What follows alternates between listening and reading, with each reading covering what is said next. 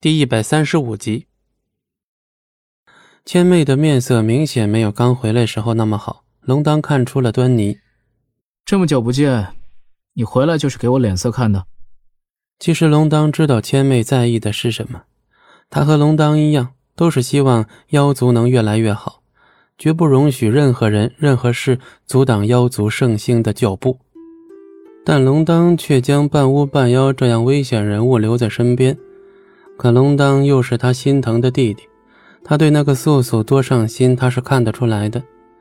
但他又如何能保证这不会再给妖族带来一次劫难呢？你怎么能把他留在身边？想找死吗？龙当觉着好笑，就是因为素素半巫半妖的身份，所以就要被人嫌弃吗？素素尊重的尊师风景寒嫌弃他，天下都不愿意与他扯上关系。难道就连他也要背弃他吗？龙丹和素素之间早已心照不宣，又怎会背叛彼此？龙丹面色渐渐严肃。等我替他渡血完成，他便不会再是你口中的危险人物了。这样留在妖族又有何妨？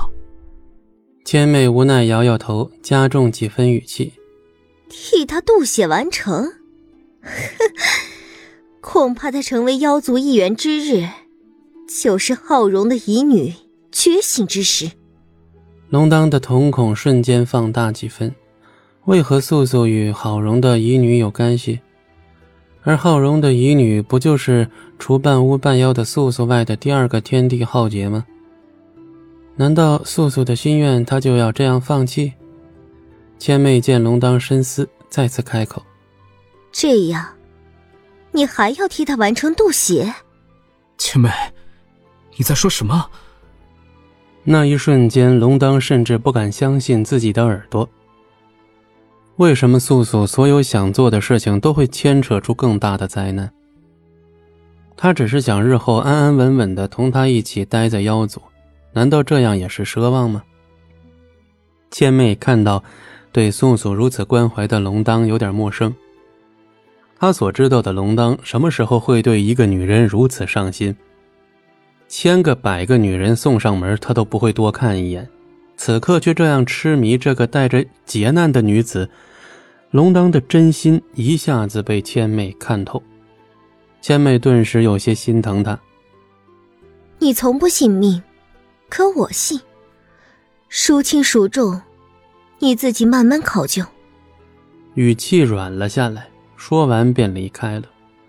不过暂时他会留在妖族。这么大的一个危险人物在这儿，谁知道龙丹会做出什么？而千妹也早就已经想好了最坏的打算。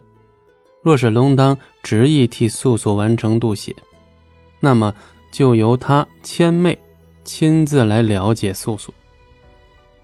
即便龙丹会恨他，但是为了妖族，他没得选。龙丹自然下垂的双手不禁紧握。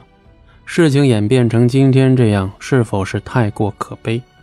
原以为在替素素渡血完成后，待妖族回归正途后，他就能跟他永远在一起，再不分开。可是现在素素却永远不能成妖，只因他半巫半妖的身份，与什么天地第二浩劫息息相关。龙族浩荣已经给天地间带来了。一次大劫难，如今他还要留下个遗女再生祸端。这一切是否是浩荣所操控的一场游戏？而这个隐藏着祸患，现如今又是怎样的一种状态存在呢？若真如千妹说的那样，待素素成妖之日，便是浩荣遗女觉醒之时，那么眼下浩荣遗女是否已快？濒临觉醒，事情愈发复杂，好像一切可预料，却又无法预料。素素体内的巫血若不被渡出，那她永远都是巫族一员，永远与巫族有关联，永远都是巫族的巫女。而风景寒也会不惜一切代价的将她带回巫族，即使不是风景寒的私心，巫族也需要巫女。即使龙当再想让素素以妖的身份留在妖族，留在自己身边。